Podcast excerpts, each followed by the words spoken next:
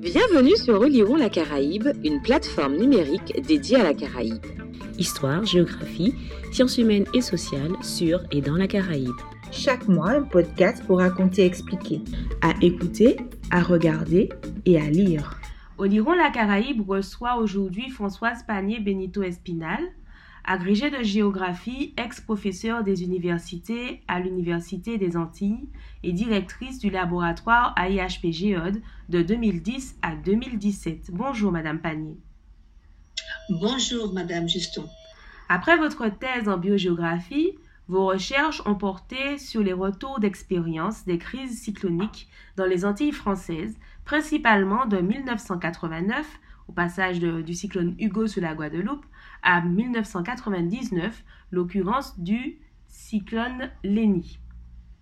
Vous avez ensuite élargi vos centres d'intérêt à tout type d'aléas climatiques et hydrométéorologiques, aux impacts environnementaux des actions anthropiques. Vous vous intéressez désormais aux crises, principalement d'ordre climatique et à leur gestion. Une question tout d'abord sur votre parcours. Vous êtes la fille du grand climatologue Pierre Panier. En quoi cette filiation a-t-elle influencé votre parcours? Pourquoi la géographie? Et comment expliquez-vous votre intérêt pour la discipline d'une part et pour les risques, principalement climatiques, d'autre part? Euh, merci beaucoup de me laisser la parole, de m'exprimer aujourd'hui. Aujourd'hui, je vais parler un petit peu de mon histoire et effectivement de ces racines que j'ai euh, obtenues euh, en ayant un parcours très personnel et en ayant eu mon père comme professeur d'université. Alors pourquoi est-ce que j'ai aimé euh, la géographie? Eh bien au lycée, il faut rappeler qu'à l'époque, c'était ce qu'on appelait lycée, c'est ce qu'on appelle aujourd'hui collège et lycée. Au lycée, donc, de la sixième à la terminale, plusieurs matières me passionnaient, m'intéressaient beaucoup. Les sciences naturelles, l'histoire et la géographie, les langues et le français. Fondamentalement, j'étais attirée par les disciplines de découverte de notre environnement et de sa construction, construction au sens historique.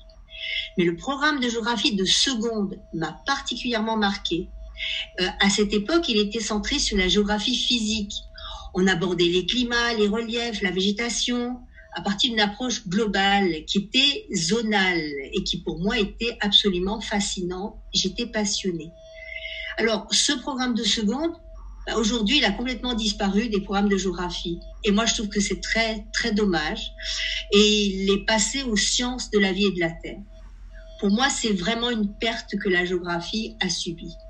Alors, mon père, qui avait été, je l'ai lu dans ses mémoires encore récemment, passionné par le programme de seconde, on devait avoir suivi le, même programme de seconde, mon père avait choisi de faire ses études supérieures dans cette discipline. Inutile de vous dire que ça a été très facile pour lui d'influencer mon choix. Donc je me suis inscrite dans des études de géographie à l'université de Dijon, où il était enseignant, enseignant-chercheur. Et j'ai eu un immense privilège, c'est celui de suivre les cours de mon père, notamment ses cours de climatologie qui m'ont beaucoup marqué, mais qui m'ont marqué à vie. Et bien des décennies plus tard, j'ai gardé la même passion euh, que m'avaient suscité ces cours, notamment pour des visions planétaires, globales, zonales. C'était ces visions globales qui me fascinent toujours et qui m'a justement apporté. Donc la géographie, voilà, j'explique très bien, euh, je l'explique très bien ses choix. C'est fondamentalement ce programme de seconde qui m'a absolument marqué. Je suis vraiment désolée que ça n'existe plus en géographie aujourd'hui dans l'enseignement secondaire. Alors, pourquoi est-ce que je me suis orientée vers les risques climatiques? Ben, La réponse est très simple. J'ai vécu un grand cyclone. Vous savez, il y a des cyclones qui marquent la vie. Et il y a un avant et un après ces cyclones. Et ce cyclone que j'ai vécu, c'est le cyclone Hugo en Guadeloupe en 1989. Tout Guadeloupéen qui l'a vécu va vous dire il y a eu un avant et un après. Et ça fait partie notamment des études des sociologues. Lorsque l'on sort d'une des nuits les plus longues de sa vie, parce que je peux vous dire que la nuit du passage du cyclone Hugo sur la Guadeloupe, ça n'a pas été la seule longue nuit de ma vie, mais l'une des plus longues, euh, très angoissante, quand on s'en sort en ayant l'impression d'être sorti d'un cauchemar, on ne sait pas par quel miracle on en est sorti. Eh bien, quand on est géographe, on se dit, ben là, il y a un problème, il faut que je comprenne. Donc la conjoncture a voulu que quelques années après, euh, le cyclone Hugo, que j'ai tenté de comprendre, Des événements tout aussi importants, marquants sur le terrain, uniques par leurs caractéristiques, se sont produits dont j'ai été témoin en Guadeloupe et en Martinique, mais surtout en Guadeloupe. Louis et Marilyn en 1995. Deux cyclones qui ont profondément marqué, qui ont généré des inondations absolument torrentielles, dépassant le temps de retour du siècle. Léni en 1999, qui était un, un, cyclone très particulier par sa trajectoire, complètement à l'encontre des trajectoires habituelles. Alors, en tant que géographe, eh bien, je me devais me absolument euh, me pencher sur la compréhension de ces phénomènes, sur leurs impacts, leurs spécificités, et plus globalement, eh bien, je me suis mise à travailler sur les risques dont ils représentaient la concrétisation. Vous avez euh, longtemps enseigné à l'Université des Antilles et de la Guyane d'abord, puis l'Université des Antilles. Vous êtes donc tout juste à la retraite, comme on l'a dit, et vous avez formé beaucoup de géographes, par conséquent de professeurs d'histoire et de géographie. Quel est votre regard sur l'évolution de la discipline et de son enseignement à l'université, et plus généralement sur les liens entre l'enseignement secondaire et l'enseignement dans le supérieur? Alors j'ai eu la, la, la, chance extraordinaire d'enseigner, euh, c'est vrai, plusieurs décennies, hein, c'est euh, plus de 30 ans, mmh. euh, mais je me suis jamais ennuyée dans cette université. J'ai enseigné plusieurs décennies à l'université des Antilles et de la Guyane, puis des Antilles. Alors pour moi, la situation a beaucoup évolué, mais pas de façon satisfaisante, et je vais vous en donner la raison. Ça a évolué pas de façon satisfaisante pour la formation des jeunes enseignants antillais en géographie. Alors pourquoi? Moi, à l'origine, j'ai suivi, comme mes collègues du reste de l'UAG, la plupart de mes collègues, j'ai suivi une formation universitaire qui intégrait l'histoire et la géographie. Et lorsque j'ai été recrutée à l'UAG, euh, l'apprentissage complémentaire des deux disciplines, histoire et géographie, ça se faisait encore, de sorte que nos étudiants géographes faisaient principalement de la géographie, mais ils faisaient aussi de l'histoire. Donc ils étaient armés pour affronter les concours de l'enseignement secondaire, principalement le CAPES. Mais les choses ont évolué. Alors vous allez me dire, ça a évolué dans un sens qui est favorable par certains côtés. Avec le temps, le changement des équipes d'enseignants-chercheurs, c'est plus du tout le même type d'enseignants-chercheurs qui a été recruté, c'était des gens qui n'avaient, de la nouvelle génération, qui n'avaient pas passé le CAPES ni l'agrégation, principalement en géographie, euh, avec aussi l'évolution générale de la, de la discipline, la double formation géographie, histoire, histoire, géographie, euh, avec une priorité accordée à la géographie, ça a disparu. Moi, je le regrette vraiment, parce que euh, les géographes diplômés de notre établissement euh, sont bien sûr armés pour intégrer certains métiers, tels que ceux des bureaux d'études, des cadres territoriaux, ils sont cadres territoriaux, ils ne bénéficient pas d'une formation initiale vraiment adaptée au métier de l'enseignement. Et c'est ça le problème l'histoire leur est quasiment étrangère. Certains étudiants, même beaucoup de nos géographes, considèrent l'histoire avec une certaine défiance. Ils n'aiment pas, ils ne connaissent pas, ils ne veulent pas en entendre parler. C'est vraiment dommage. La plupart d'entre eux, ils aiment la, à partir du moment où ils arrivent à l'université, ils aiment la géographie, mais ils se méfient de l'histoire. C'est très dommage. Les liens entre l'enseignement supérieur et l'enseignement secondaire, pour moi, avec le temps, se sont vraiment distendus. Mais il n'y a pas que cela. Moi, je déplore une certaine défiance propagée par le corps enseignant à l'égard de notre formation universitaire en géographie, le corps enseignant du secondaire. C'est vraiment dommage. Et c'est même très injuste, parce que nos diplômés, ceux qui ont suivi un cursus de géographie, en fait, ils nous disent tous qu'ils ont découvert un ensemble disciplinaire dont ils n'avaient aucune idée, qui leur a beaucoup plu, qu'ils n'imaginaient pas du tout lorsqu'ils étaient élèves.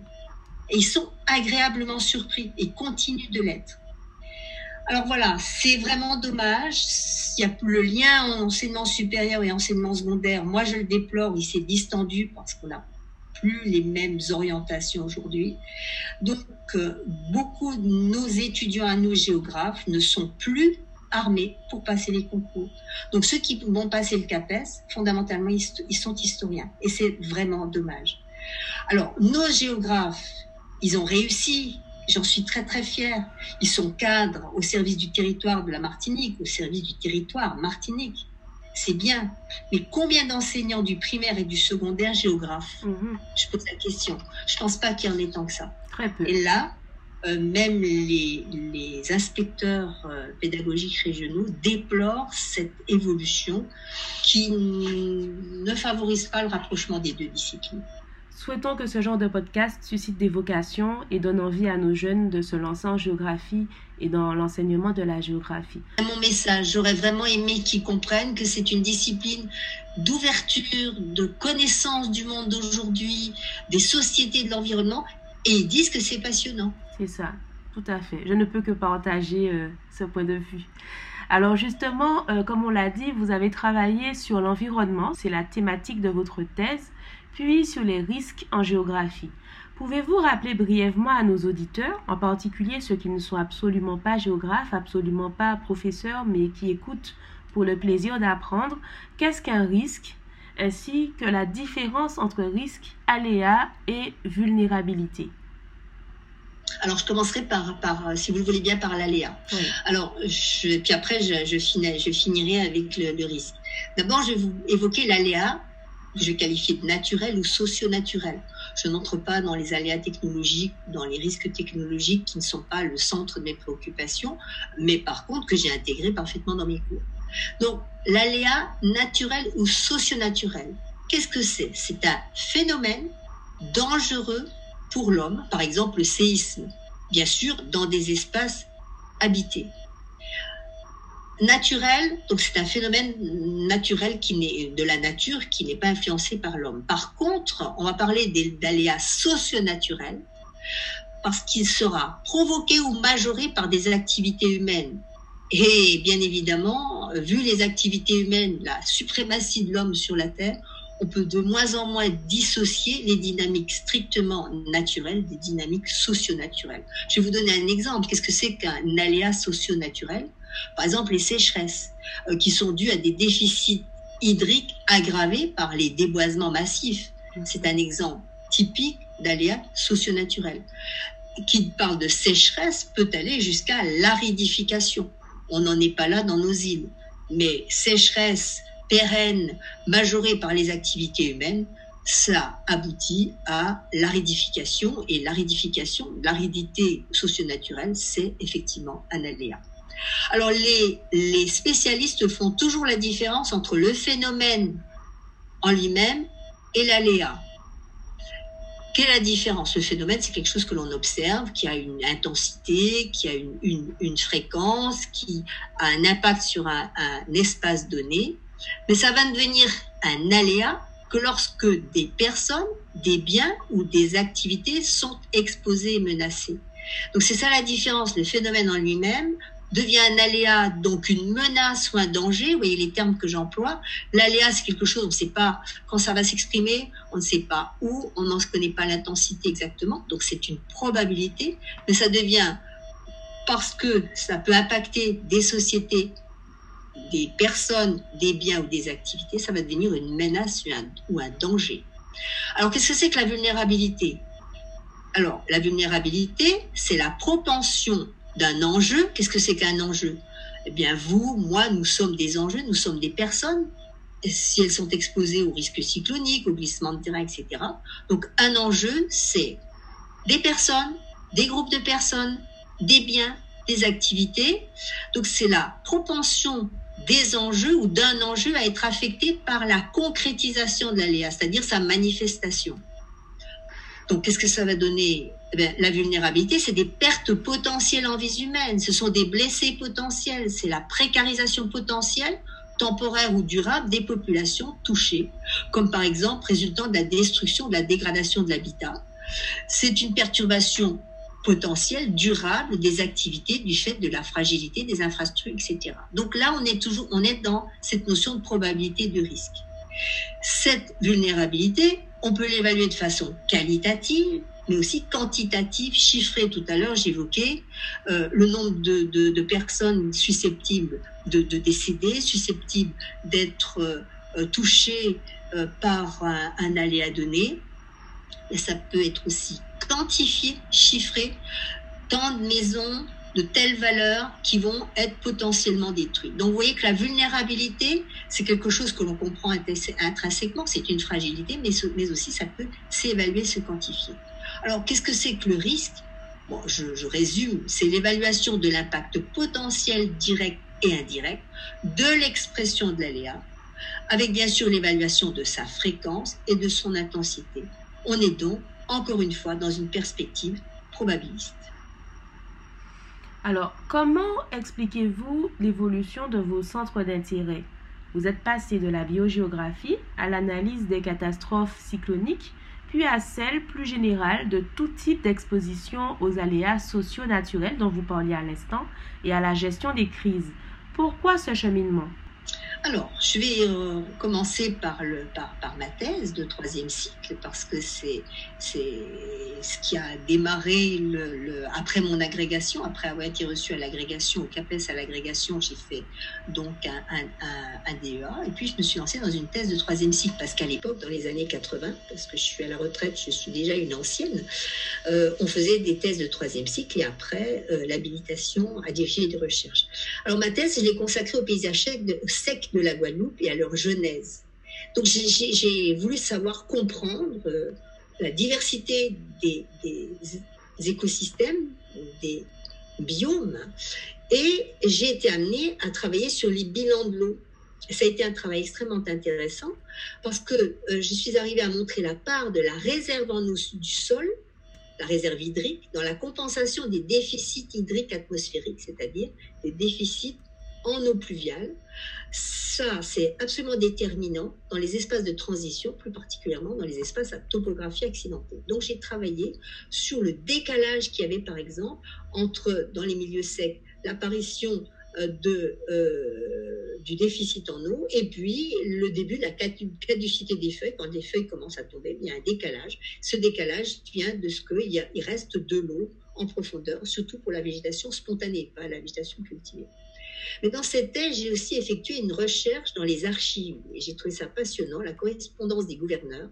Et j'ai pu trouver dans ces correspondances des euh, témoignages extrêmement intéressants euh, qui ont montré l'impact des défrichements mal gérés dans la dégradation des milieux et leur assèchement. Donc je me suis vraiment euh, intéressée à la thématique environnementale de la sécheresse, des déficits en eau, des dégradations environnementaux du fait de l'anthropisation. C'était une partie de ma thèse. Et puis, je vous l'ai dit tout à l'heure, j'ai vécu l'ouragan Hugo. Donc, en tant que géographe, l'analyse de la perturbation, ses impacts, mais aussi de sa nature météorologique, me paraissait absolument incontournable. Il s'agissait de faire du terrain, de travailler sur les caractéristiques météorologiques de la perturbation. Et puis, euh, d'autres perturbations cycloniques sont survenues. Et ça a été pour moi extraordinaire, ça a été passionnant parce que c'est devenu l'opportunité de détecter les spécificités de ces perturbations et d'aboutir à la conclusion que chaque perturbation est unique par sa nature et ses effets. Donc vous imaginez qu'avec tous les cyclones tropicaux qu'on a, on a de quoi faire. Absolument. Mais les cyclones tropicaux, attention euh, à la définition. Euh, en fait, au plan météorologique, ce qu'on appelle un cyclone tropical, ce n'est pas que l'ouragan, c'est tout phénomène euh, météorologique euh, isobarique fermé, donc avec un, un, début de creux de pression significatif, avec une gradation de la dépression à la tempête et à l'ouragan. Donc quand on parle de cyclone tropical, on intègre les dépressions, les tempêtes et les ouragans.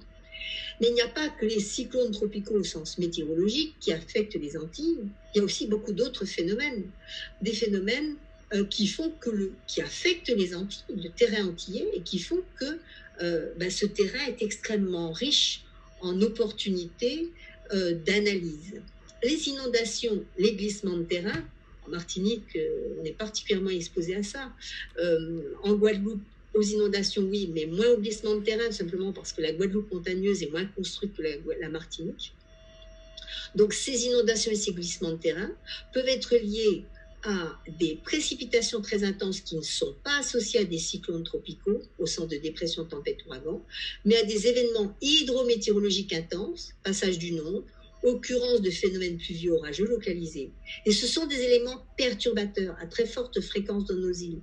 Parce qu'il ne faut pas oublier que je vis, j'ai vécu euh, en Martinique et en Guadeloupe plus de 40 ans. Donc j'ai vu beaucoup de phénomènes et j'ai vu des phénomènes extrêmement intéressants qui montrent que euh, les phénomènes hydrométéorologiques, certes de gravité variable, déstabilisent nos sociétés et ça fait partie de leur vie courante. Et euh, il ne faut pas oublier non plus que ce, à quoi euh, nos populations sont les plus exposées, c'est à des phénomènes atmosphériques, météorologiques. Même si le risque majeur, c'est le séisme, il ne faut pas oublier que c'est ce à quoi ils sont exposés. Ça génère des crises, bien sûr, ça, ça, perturbe la population, ça perturbe le quotidien. Et élargir le thème des recherches aux crises d'origine diverses tenter d'en discerner les phases, pour moi, ça a été une source de questionnement pertinent. Et tout ça, c'est venu de l'observation et de la vie du terrain. J'ai une approche de géographe qui vit sur un terrain absolument passionnant. Et c'est cette approche aussi que j'ai toujours voulu faire passer à mes étudiants. J'ai toujours voulu faire passer ma passion pour ce terrain. Alors, euh, on en parlait, la Caraïbe est soumise au risque. Est-ce que vous pouvez rappeler lesquels et qu'est-ce qui fait l'originalité de cette exposition? Alors, il y a beaucoup de choses à dire, mais je vais quand même centrer sur ma préoccupation majeure qui est aussi d'actualité. Il ne faut pas oublier qu'on est en cœur d'une saison cyclonique. J'espère qu'on va arriver jusqu'au mois de novembre sans, sans dégâts. Mhm.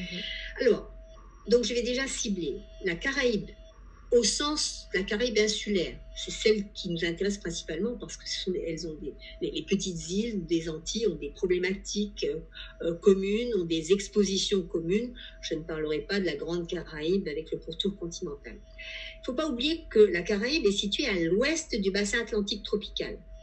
Pourquoi j'insiste sur ça? C'est parce qu'elle est à l'ouest de l'Atlantique, du bassin atlantique tropical, qu'elle est soumise à l'alias cyclonique. Cyclonique, on est d'accord, je l'ai dit, dépression, tempête, ouragan. Parce que les cyclones se déplacent dans le lit de l'Alizé. Or, l'Alizé, c'est une circulation d'est de l'Atlantique nord tropical. Donc, ce sont des perturbations qui se déplacent dans la masse d'air euh, euh, qui est euh, la, la, masse d'air de l'Alizé. Et c'est justement en mer, sur mer, que ces perturbations trouvent des facteurs de leur renforcement. Alors heureusement, euh, ils ne trouvent pas toujours des facteurs de renforcement. Sinon, on aurait euh, tous les 15 jours, on aurait un cyclone à l'heure actuelle, un cyclone majeur sur nos îles. Ce n'est pas le cas. Mais il ne faut pas oublier que euh, c'est sur l'océan chaud que ces perturbations trouvent les facteurs de leur renforcement. Donc c'est pourquoi les Antilles sont exposées car elles sont sur la trajectoire de ces perturbations qui, bien sûr, dans des contextes spécifiques, vont se renforcer. Et le plus couramment, c'est pas systématiquement, mais le plus couramment, du moins jusqu'à ces dernières années, après une longue trajectoire sur l'océan chaud. Alors, il y a la même chose sur la Caraïbe. La Caraïbe, le golfe du Mexique sont extrêmement cyclogénétiques, mais ça ne nous concerne pas, nous, directement. Alors, si on compare les Antilles aux îles du Cap-Vert qui sont de l'autre côté de l'océan, les îles Cap-Vert, elles ne sont pas exposées au risque cyclonique. Pourquoi? Bah, Parce qu'elles sont de l'autre côté de l'océan Atlantique. Elles baignent a priori dans des eaux moins chaudes. Maintenant, avec le réchauffement climatique, est-ce que les, eaux fraîches euh, qui baignent les côtes d'Afrique, d'Afrique euh, je dirais d'Afrique, de l'ouest de l'Afrique, pas d'Afrique de l'Ouest, mais de l'ouest du continent africain, est-ce que ces eaux fraîches, notamment les eaux de Mauritanie par exemple, continueront à être fraîches? En tout cas, les îles du Cap-Vert baignent le plus fréquemment dans des eaux fraîches qui ne sont pas favorables au creusement des perturbations. Et elles sont à la sortie du continent, ce qui correspond à une configuration, une configuration complètement différente des nôtres. Deuxième contexte favorable, pourquoi est-ce que les Antilles sont très exposées? C'est leur topographie montagneuse et euh, la masse d'air océanique dans laquelle elles baignent toute l'année. Les, les Antilles sont donc exposées à des ascendances orographiques qui génèrent des pluies torrentielles dans des contextes de forte instabilité de masse d'air. Donc, elles sont sujettes aux inondations et aux glissements de terrain. Troisième exposition au risque climatique par la variabilité de leurs précipitations saisonnières. Du fait des très fortes pertes évaporatoires, on a une forte insolation, des températures élevées, on a donc des déficits en eau qui peuvent se produire.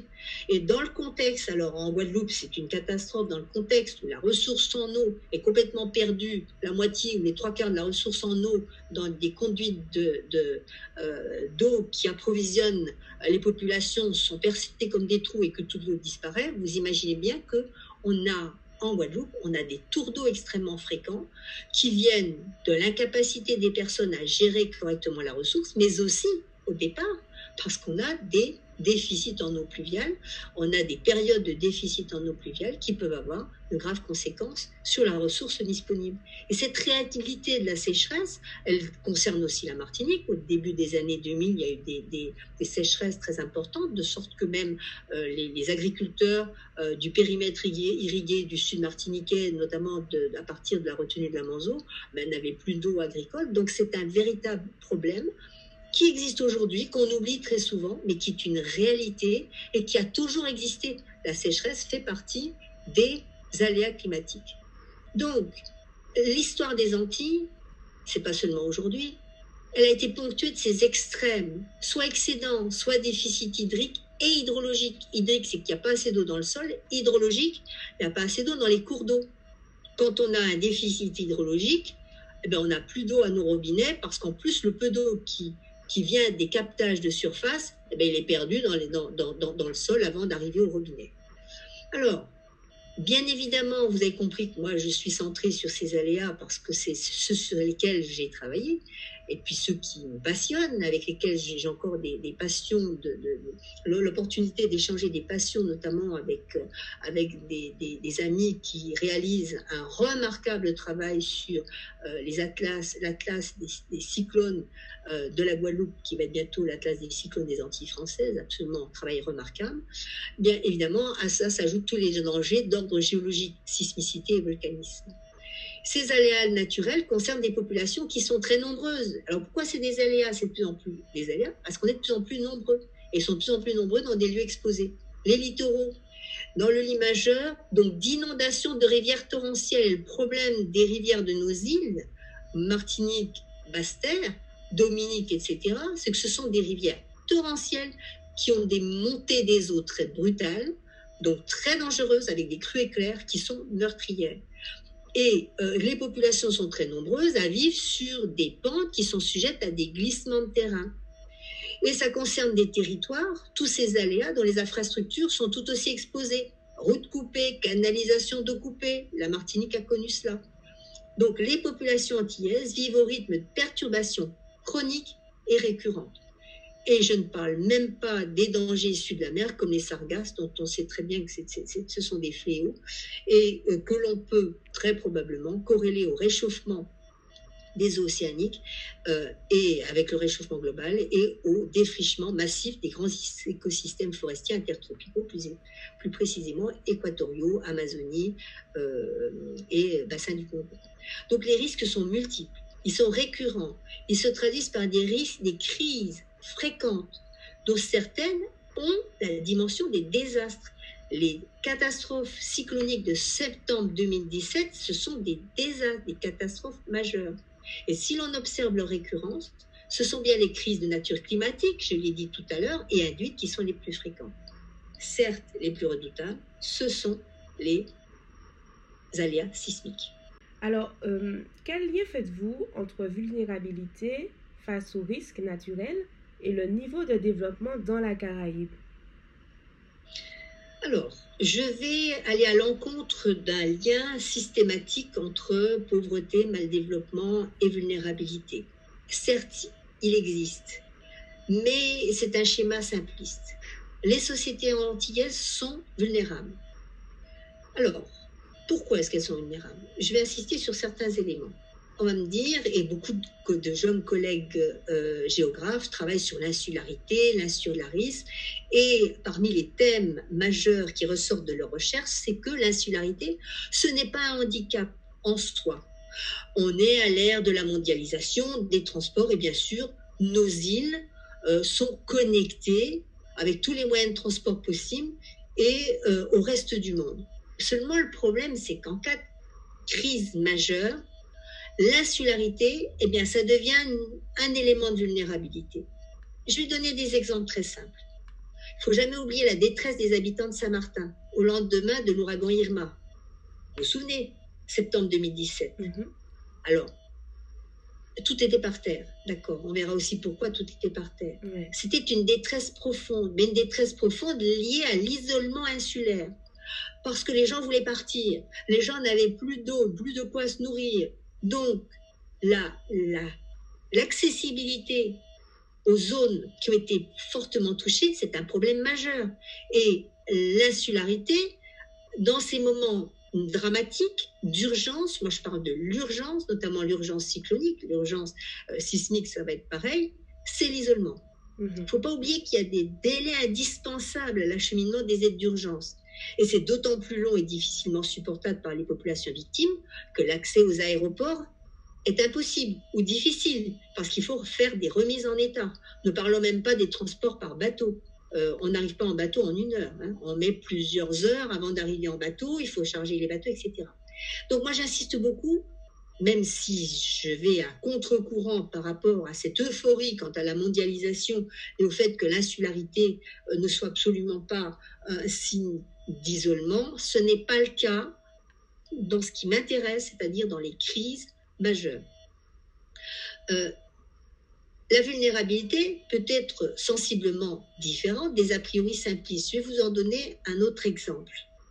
La partie française de Saint-Martin, elle, elle, elle était particulièrement fragilisée.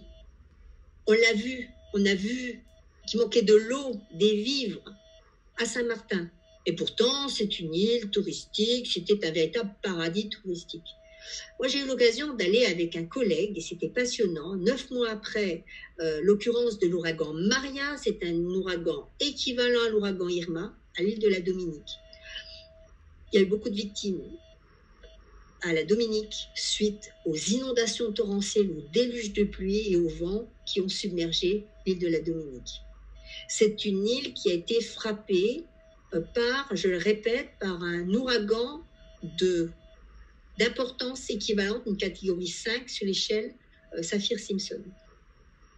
Mais, et ça c'est très intéressant, les Dominiquais ont montré qu'ils avaient des ressources dont les Saint-Martinois ne pouvaient pas disposer. Et ça, il faudrait en tirer des leçons. Les Dominiquais, nous avons fait du terrain, nous avons interrogé des personnes, ils avaient de l'eau, des vivres pour survivre. Et je suis désolée, à Saint-Martin, ben, ça manquait, villes. Pourquoi? Parce que la Dominique, ben, c'est une île montagneuse. Et c'est des leçons qu'il faut tirer en Martinique, en Guadeloupe, partout dans les îles montagneuses. Il ne faut surtout pas abandonner les cultures vivrières. Il faut, il faut euh, surtout pas euh, laisser les terres euh, confisquées par les constructions. Il faut défendre une agriculture, je l'insiste beaucoup sur ça, une agriculture autonome, paysanne, une agriculture, une agriculture de survie, car on en aura besoin. La Dominique avait des vivres. Ils ont reçu des, de l'aide avec des hélicoptères, etc. Mais ils nous ont dit, mais nous, on avait des vivres, on avait encore du bétail, on avait de l'eau, donc pas de problème. Donc c'est une leçon très intéressante. C'est pour ça que je vous disais, il ne faut pas regarder les indices de développement systématiquement, les faire correspondre avec la vulnérabilité. C'est beaucoup plus compliqué que ça. La Dominique, un petit État indépendant qui a bénéficié bon, dans la phase post-urgente, post-cyclonique, donc dans la séquence de reconstruction, de beaucoup d'aides venues de beaucoup de pays de la diaspora dominicaise. Et ça, c'est important. Vous allez me dire, la France, c'est un grand pays, etc. Quand il y a un cyclone, c'est la France qui reconstruit. Oui, mais bon, les pays d'à côté, indépendants, ben, ils se débrouillent aussi. Et euh, ils la Dominique a reconstruit ses ponts, ses routes euh, après Erika 2015, après Maria 2017. Ça s'est fait ensemble parce qu'il ne faut pas oublier que Maria est survenue euh, deux ans après Erika qui avait complètement aussi submergé par ces, par pluies torrentielles la Dominique. Donc euh, euh, ces petits États indépendants, ils ont des leviers pour se reconstruire parce qu'ils font appel à une aide internationale qui vient de partout une aide qui vient de, la Chine, bien évidemment, on, s'en doute bien, du Venezuela, du, Costa Rica, de la France, puisque des, entreprises françaises euh, travaillaient justement à la reconstruction de, l'île de la Dominique. alors la vulnérabilité, évidemment, ça vient des fragilités du bâti face aux risques spécifiques comme le risque sismique. Alors, si on sait où se trouvent les aires exposées, elles n'en demeurent pas moins construites. C'est pour ça que le fait de construire partout, c'est un problème de vulnérabilité. Les constructions se sont multipliées durant les dernières décennies.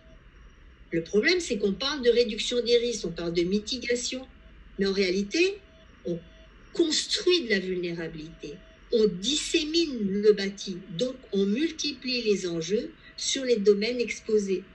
Et j'ai réalisé un, article dans l'historien géographe là, de l'an dernier euh, avec une, image. Vous savez, quand on compare les images aériennes d'aujourd'hui et des années 50, ben, c'est une leçon de géographie absolument exceptionnelle. Vous voyez euh, la lagune, pardon, le cordon littoral qui ferme la lagune de Simpson Bay.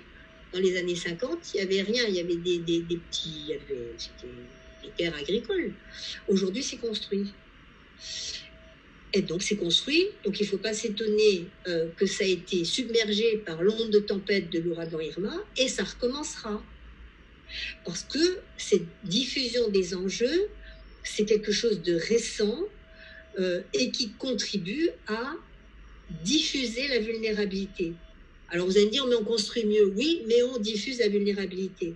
Et comment on diffuse la vulnérabilité en mettant des constructions partout On multiplie les déplacements donc, on fabrique du risque du fait des migrations pendulaires. Tous les jours, les gens font des kilomètres de voiture. On utilise le territoire Martinique et Guadeloupe comme si c'était des continents. On concentre aussi de fortes populations sur les flancs de volcans vivants susceptibles d'entrer à nouveau en éruption. Voilà, donc je vous donne plein d'exemples qui montrent que nous sommes peut-être euh, avec des indices de développement intéressants, mais que nous sommes aussi vulnérables. Alors, puisque l'on parle de vulnérabilité et tous les éléments d'évolution dont vous avez euh, parlé à l'instant, euh, est-ce que vous pouvez nous expliquer ce qu'est la culture du risque et en quoi il est important de s'en soucier? Alors, la culture du risque, j'ai aussi consacré un, article grâce à vous, parce que c'est vous qui m'aviez euh, demandé de participer donc à, à, la revue Géoconfluence, et j'ai fait un article sur la culture du risque. Ça m'a permis d'approfondir euh, euh, donc certaines données et surtout d'aller à l'encontre de beaucoup d'idées préconçues du style euh, j'ai tellement entendu il n'y a pas de culture du risque aux Antilles, dans les Antilles françaises. Mhm. je crois que c'est un peu simpliste et que les choses sont un peu plus complexes que ça. Qu'est-ce que c'est que la culture du risque au sens strict, c'est la connaissance qui permet aux acteurs d'adopter des comportements adaptés en cas de catastrophe. Alors, qui sont les acteurs? Vous, moi, nous sommes des acteurs. Nous sommes tous des acteurs.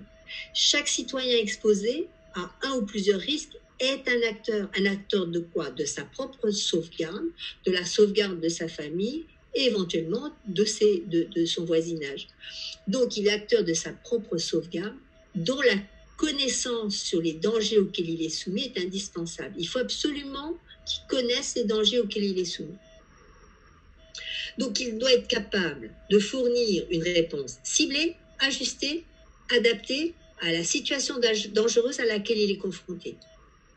Donc c'est ça, il faut absolument une culture. Qu'est-ce que c'est que la culture? C'est savoir à quoi on est exposé, savoir comment y répondre, comment se protéger au cas où ça vous arrive dessus, et comment anticiper, donc faire de l'anticipation de la prévention pour mieux être prêt lorsque l'aléa se concrétise. Mais bien évidemment, il y a d'autres acteurs, les médecins, se former notamment à la médecine d'urgence. Les maires et leurs équipes, ils représentent un maillon essentiel de la gestion de crise parce qu'ils préparent les crises. Donc, euh, ils préparent les, ils font de l'anticipation, ils préparent les crises, comme ça ils sont prêts lors des phases d'urgence. En cas de menace cyclonique, ce sont les acteurs de terrain aussi, ces fameux euh, euh, acteurs de la connaissance, de la culture du risque. Ce sont les acteurs de terrain qui vont au devant des populations, les prévenir des dangers encourus, les inviter à évacuer, à regagner les lieux sûrs. Ça, c'est les équipes municipales. Les pompiers, bah, ils jouent un rôle majeur, évidemment, parce que quand il y a un cyclone qui passe, quand il y a des appels en détresse, quand euh, il y a des phénomènes plus orageux, ce sont eux qui se déplacent. Chacun à sa place doit avoir une connaissance ajustée et ciblée des dangers, des conduites à tenir face aux dangers. Le pompier connaît son métier, le médecin connaît son métier, le maire sait ce qu'il a à faire. Donc la culture du risque, elle est essentielle à la préservation des vies et des biens. Elle implique quoi? Pour tout public, l'information. Pour les acteurs ciblés, la formation. Et vous, en cela, les enseignants du secondaire, vous jouez un rôle essentiel dans cette construction de la culture du risque. Et les enseignants géographes, pour moi, ils ont un rôle très important dans cette construction. Par exemple, l'apprentissage de la citoyenneté, ça implique l'apprentissage du partage, de la solidarité et sa concrétisation, ce sont des éléments clés de ce qu'on appelle la résilience. Alors, en ce qui concerne les acteurs de la culture du risque, y a-t-il des échanges d'informations et d'expériences entre les îles de la Caraïbe? Il y a beaucoup d'échanges d'informations, d'expériences et de moyens dans la Caraïbe. Mais les choses, euh, les choses se sont faites progressivement. alors, je vais vous rappeler quand même une certaine réalité. Euh, ces échanges, ils, existent depuis très longtemps, mais ils existent en dehors de nous, territoire français. Pourquoi? Parce que on, est une particularité dans la Caraïbe. Et je l'évoquais toujours à mes étudiants, vous savez, les, les, les, euh, les, acteurs de la sécurité civile dans les îles euh, limitrophes des nôtres, comme à Saint-Kitts, comme à Anguilla, comme à la Barbade, à la Dominique que j'ai rencontrée, ils avaient du mal à comprendre quel était notre statut. Et même, ils avaient une vision très particulière. Leur vision des Antilles, c'était sans nous. Alors, vous allez me dire, c'est bizarre ce que je vous dis. Maintenant, la réalité, c'est un héritage politique. Nous sommes environnés euh, d'une Caraïbe anglophone. On est entouré d'îles anglophones. Et euh, cette Caraïbe anglophone, par-delà la diversité des statuts, il y a des États indépendants, des territoires sous tutelle, c'est une entité très cohérente, avec même des familles qui habitent, euh, qui sont éparpillées entre les différents territoires ou États. ils ont des liens forts. C'est le Commonwealth de la Caraïbe, c'est l'héritage de l'Empire britannique, certes, mais c'est un héritage de culture, de valeurs, d'histoire commune, et surtout ce sont des territoires, des États indépendants qui travaillent ensemble, qui mutualisent leurs leur, leur forces et qui ont euh, procédé à la construction d'une intégration le CARICOM, la communauté caraïbe. Alors, toujours dans le domaine qui m'intéresse, c'est-à-dire la question des risques. Le Caribbean Disaster Emergency Management Agency, plutôt le CD, le CDEMA, c'est l'Agence caraïbe de gestion des urgences en cas de catastrophe, c'est l'agence régionale intergouvernementale destinée à la gestion des catastrophes pour les membres du CARICOM. Au départ, ça s'appelait pas CDMA, ça s'appelait CDRA, c'était le nom initial de l'agence j'ai eu la chance de rencontrer, de discuter euh, plusieurs fois dans des colloques et sur le terrain avec le, fondateur du CDRA qui a été directeur du CDRA et jusque dans les années 2000. Ça servait à quoi? Le CDRA devait apporter une aide à tout membre en situation de catastrophe. Et c'était, je le sais aussi parce que je suis allée aux Nations Unies euh, à Genève, justement pour travailler sur ça, c'était l'interlocuteur privilégié des Nations Unies pour la gestion des aides en cas de catastrophe. Donc, les Nations Unies, quand il y a une catastrophe, ben, ils, ont des agents, ils ont des interlocuteurs sur le terrain. Dans la Caraïbe, ben, c'était le CDRA. Je parle de la Caraïbe insulaire et anglophone. Le CDMAS, c'est la même chose, fait la même chose. Mais les choses ont évolué. Euh, le CDMA aujourd'hui, euh, a su euh, doter tous ces pays, CEDERA d'abord, aujourd'hui ensuite, tous ces États et territoires de centres opérationnels de gestion de crise. L'équivalent de ce que nous avons, nous, des services préfectoraux de protection civile ou de sécurité civile. Donc, depuis les années, début des années 90, ces États, grâce au CEDERA puis CEDEMA, ces territoires ont édifié leur structure de gestion de crise qui n'ont rien à envier aux nôtres. Et aujourd'hui, qu'est-ce qu'ils font au CDMA Ils vont plus loin dans leur, dans leur euh, stratégie. Ils mettent en commun leur savoir, leur savoir-faire, et ils ont une approche beaucoup plus globale, celle qui consiste à diffuser et à instaurer une stratégie générale de réduction ou de mitigation des risques dans la Caraïbe, intervenant pour ça dans toutes les phases de la gestion de crise. L'urgence, bien sûr, c'était la vocation initiale, mais aussi l'anticipation, la prévention, la reconstruction. Et c'est cette mutualisation des savoirs, des savoir-faire, des moyens, c'est une réalité très ancienne dans la Caraïbe anglophone. C'est aussi la même dans la Caraïbe hispanophone. Là, je parle de l'Amérique centrale. Et nous, on était un peu à part. Mais bien évidemment, les collectivités ont pris les choses en main et veulent s'intégrer dans le contexte régional, ce qui est absolument incontournable. Pourquoi? Parce qu'en cas de catastrophe, c'est le voisin qui vient nous aider. C'est pas à des milliers de kilomètres qu'on va trouver de l'aide. Donc, par exemple, parmi les grandes orientations politiques de la CTM figure le développement de ces partenariats avec les grandes structures intergouvernementales de la Grande Caraïbe, dont le CEDEMA. Et ça, c'est très bien. Je le répète, en cas de catastrophe, c'est les liens de proximité qui sauvent. Ce sont ceux-là. Je rappellerai juste un élément. Euh, le euh, premier élément, le, détachement d'intervention catastrophe aéroportée d'ICA des Antilles françaises, c'est le premier qui est arrivé, premier détachement étranger qui est arrivé de sapeurs-pompiers en moins de 24 heures en Haïti en janvier 2010. La coopération de proximité, elle est absolument fondamentale. Je vais vous donner d'autres exemples. Les aéroports, lorsqu'on est par terre, qu'on n'a plus rien, qu'on est, rasé par un ouragan par exemple, parce que c'est vraiment euh, ce qui nous a touché ces dernières années, 2017. Les aéroports des îles voisines sont essentiels pour l'approche des territoires dévastés. Par exemple, le 23 septembre 2017, huit hélicoptères de l'US Army sont arrivés à l'aéroport Paul Caraïbe en. Ils avaient une centaine d'hommes. Ils sont venus renforcer des secours déjà sur place à la Dominique. Moi, je les ai vus. Je les voyais passer, décoller, passer au-dessus de, moi en Guadeloupe parce que j'habite pas très loin de l'aéroport. Les Français, bien évidemment, ils ont aussi envoyé un détachement. Plus d'une soixantaine de sapeurs-pompiers de Martinique et de Guyane a été projeté à la Dominique suite au, à l'ouragan Maria.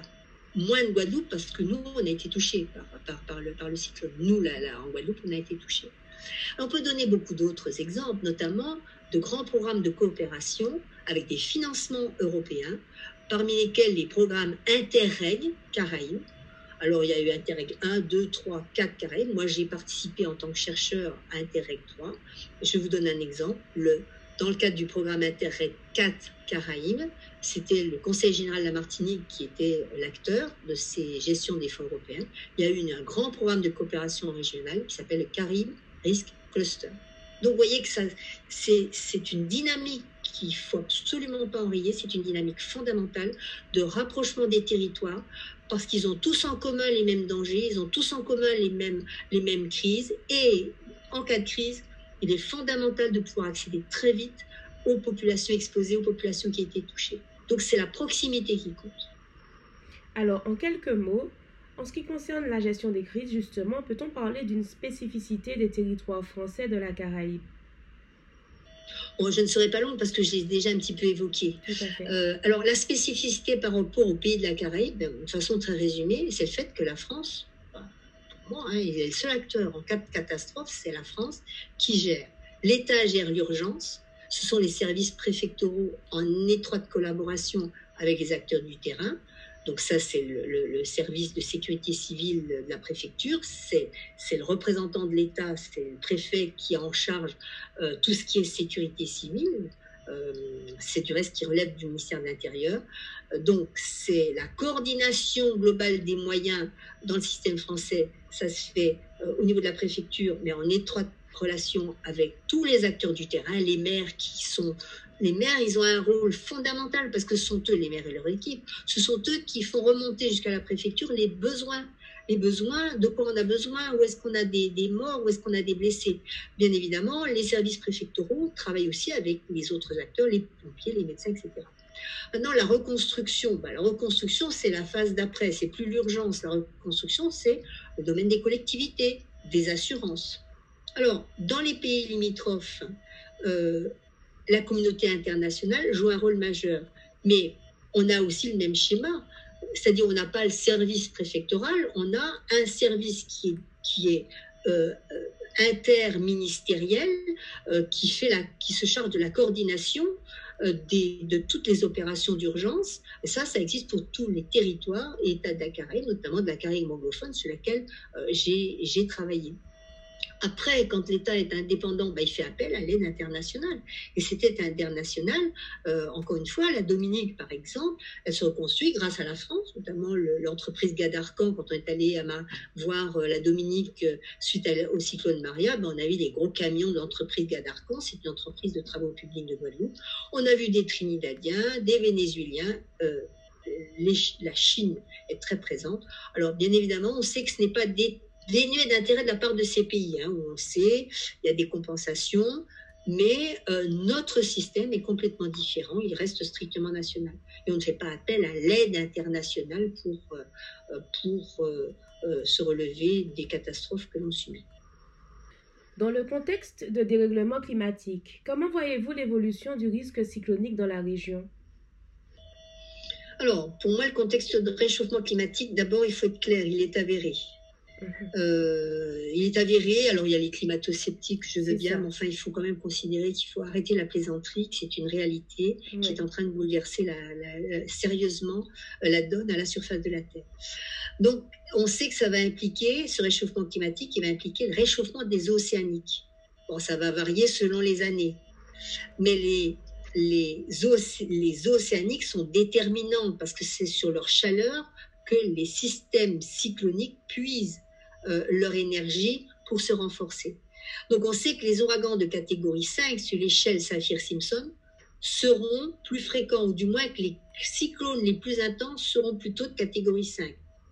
Alors, par exemple, des cyclones comme Irma et Maria. Attention, je n'ai surtout pas dit que la puissance d'Irma et Maria est liée au réchauffement climatique. Euh, il est impossible de pouvoir l'affirmer. On n'en a aucune, aucune idée. On n'a aucun, aucun recul pour le faire.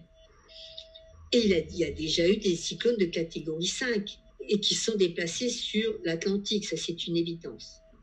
Alors maintenant, le fait qu'Irma et Maria soient passés sur de toutes petites îles comme Barbuda, Saint-Barthélemy, Saint-Martin, la Dominique, ne peut pas, en l'état actuel des connaissances, préjuger d'un basculement déjà avéré vers les pires scénarios.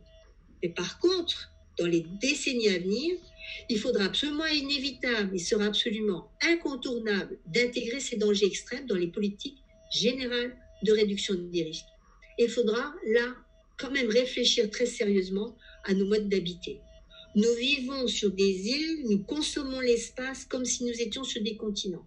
Ça pose un véritable problème, je le dénonce depuis très longtemps, notamment dans des conférences grand public. Vivre sur le littoral, développer les infrastructures routières sur les côtes, ah ben ça va, ou maintenir ces infrastructures routières sur les côtes, ça va être source d'une extrême vulnérabilité. Ben, il va falloir se mettre à anticiper, et ça va être très compliqué, c'est-à-dire déplacer des enjeux en dehors du trait de côte. C'est tout à fait antinomique du tropisme côtier actuel. Et ça laisse perplexe. Tout le monde veut s'installer en bord de mer, sur les côtes. C'est, c'est, merveilleux. C'est vrai que c'est merveilleux de vivre en bord de mer. J'ai déjà montré, par exemple, des exemples à mes étudiants de, zones très exposées au risque cyclonique, comme la pointe des châteaux en Guadeloupe. En 1928, il n'y avait aucune construction. En 1989, il y en avait beaucoup plus. Aujourd'hui, il y en a encore plus. Donc, on expose systématiquement des territoires dont on sait pertinemment qui seront touchés j'espère le plus tard possible, le moins possible par des ouragans majeurs, du style cyclone 28, cyclone de 1989, Irma, Maria. On a de plus en plus d'enjeux, alors qu'on a des probabilités euh, très fortes pour que les cyclones majeurs affectent ces enjeux. Et on les disperse. Vous allez me dire, mais il n'y a pas que cela, il y a aussi des héritages historiques.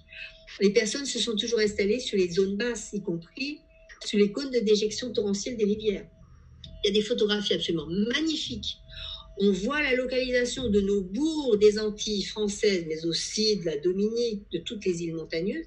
C'est sur les zones, les lits majeurs des rivières. Donc ça a toujours été inondé. On pérennise les fragilités héritées de l'histoire. On ne les résout pas.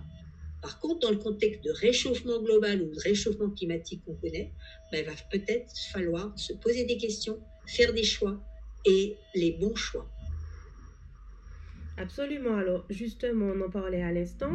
La plupart des îles de la Caraïbe, Caraïbe insulaire, donc sont des espaces de forte euh, densité de population. Comment concilier cette densité et les logiques de protection sur les espaces exposés? C'est difficile. Hein. Euh, je, le répète et je précise, il va falloir faire des choix difficiles. Déplacer des voies de communication en arrière des hautes plages. on met des enrochements. Vous avez des enrochements partout, sur les ports, le long des routes. C'est fondamental. Ça casse l'énergie des houles. Mais ça n'annihile pas l'énergie des houles. Donc, il y aura, de toute façon, il y a des dégâts. Donc, on passe son temps, du reste, à, dès qu'il y a une houle, à euh, reconstruire euh, ce qui a été détruit. Mhm. Il faudra peut-être aussi limiter cette attractivité de la côte. c'est-à-dire limiter le tropisme côtier. Ça. Instaurer, faire appliquer des normes techniques plus draconiennes en matière de construction et tenir compte, alors là, je pense que c'est vraiment essentiel, des éléments de fragilité mis en exergue par les ouragans de 2017.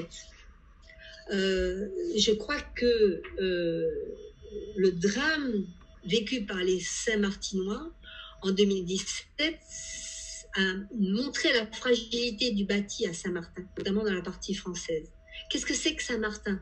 Moi, j'ai connu Saint-Martin il y avait des, il y a très très longtemps.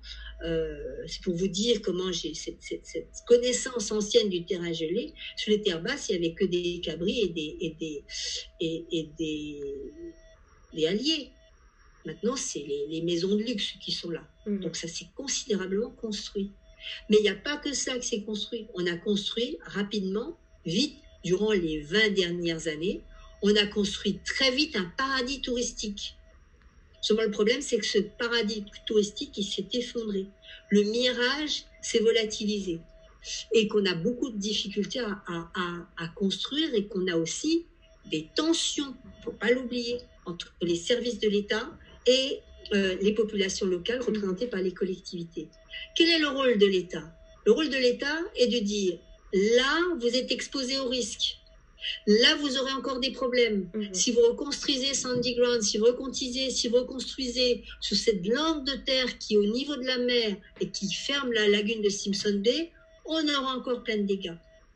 Théoriquement, on devrait, l'État est dans son droit et dans son devoir de dire, on devrait interdire et construire ailleurs. Mais il y a des. Ça se comprend, les personnes vivent là depuis longtemps. Il y a des intérêts antagonistes. Et le problème des intérêts antagonistes, c'est que on reconstruit au même endroit, pratiquement au même endroit, alors qu'on sait pertinemment, c'est pas compliqué de savoir que ça va être à nouveau détruit. Il suffira qu'un cyclone, comme même pas Maria, même pas Irma, mais un cyclone moins fort passe, pour que ce soit complètement submergé par la marée de tempête, la surélévation du niveau de la mer. Donc ce sera sous l'eau. Les images qu'on a vues du bord de mer de Saint-Martin complètement sous l'eau, ça va recommencer. Du bord de mer du Marigot, ça va recommencer. Vous rappelez-vous l'eau qui, qui était dans une, une cour d'un hôtel, une cour intérieure d'un hôtel, et ça va recommencer. Et on reconstruit au même endroit. Donc moi, je suis très inquiète, ou plutôt je suis très perplexe, je suis assez pessimiste, mhm. parce que pour moi, on est dans un cycle de construction, destruction, reconstruction, destruction, et on a beaucoup de mal à s'en sortir. Et je crains que la Caraïbe ne soit dans ce cercle infernal, un cercle infernal qui ne va pas s'améliorer avec le temps, parce que le réchauffement climatique va encore euh, poser beaucoup de problèmes. Euh, voilà, je suis pessimiste, pas très optimiste, parce que on est de plus en plus nombreux. Euh, la, densification du construit, euh, ça va à l'encontre du mythe du bien vivre. Quand on vit bien, on a sa maison, on a son jardin.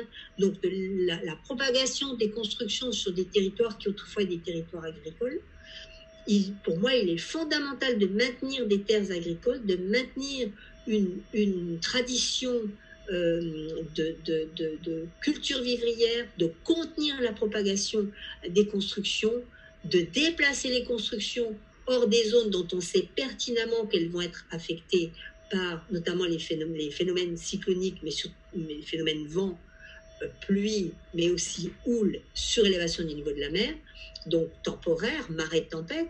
Et il ne faut pas oublier que dans le contexte global, le niveau de la mer monte. Donc de toute façon, inexorablement, les côtes vont reculer. Et elles reculent de quelle façon? Elles reculent fondamentalement par à-coup. Quand vous avez une forte houle cyclonique qui arrive, il y a une destruction, et parfois ce qui a été détruit ne se reconstruit pas. Et ce recul est assez spectaculaire. Il est visible quand on a une ancienneté comme moi euh, de, de vision de ces territoires. Il est visible. Et je ne vois pas que l'on prenne des mesures draconiennes pour limiter tout ça, simplement parce que les intérêts sont antagonistes. Pour moi, la réalité est là. C'est une réalité difficile qui s'annonce, avec des choix difficiles euh, qui ne seront pas forcément euh, suivis par la population. Voilà, je suis désolée, mais c'est un petit peu ma, vision de la réalité. ce sera le mot de la fin. Françoise Pagné et Benito Lespignal, nous vous remercions pour ces échanges autour des risques, des enjeux exposés et de la concrétisation des risques, les risques induits dans la Caraïbe. Chers auditeurs, nous vous disons à bientôt pour un nouveau podcast sur Oliron la Caraïbe. C'était Oliron la Caraïbe, une plateforme dédiée à la Caraïbe sur Facebook, Twitter et Instagram. À écouter, à regarder et à lire.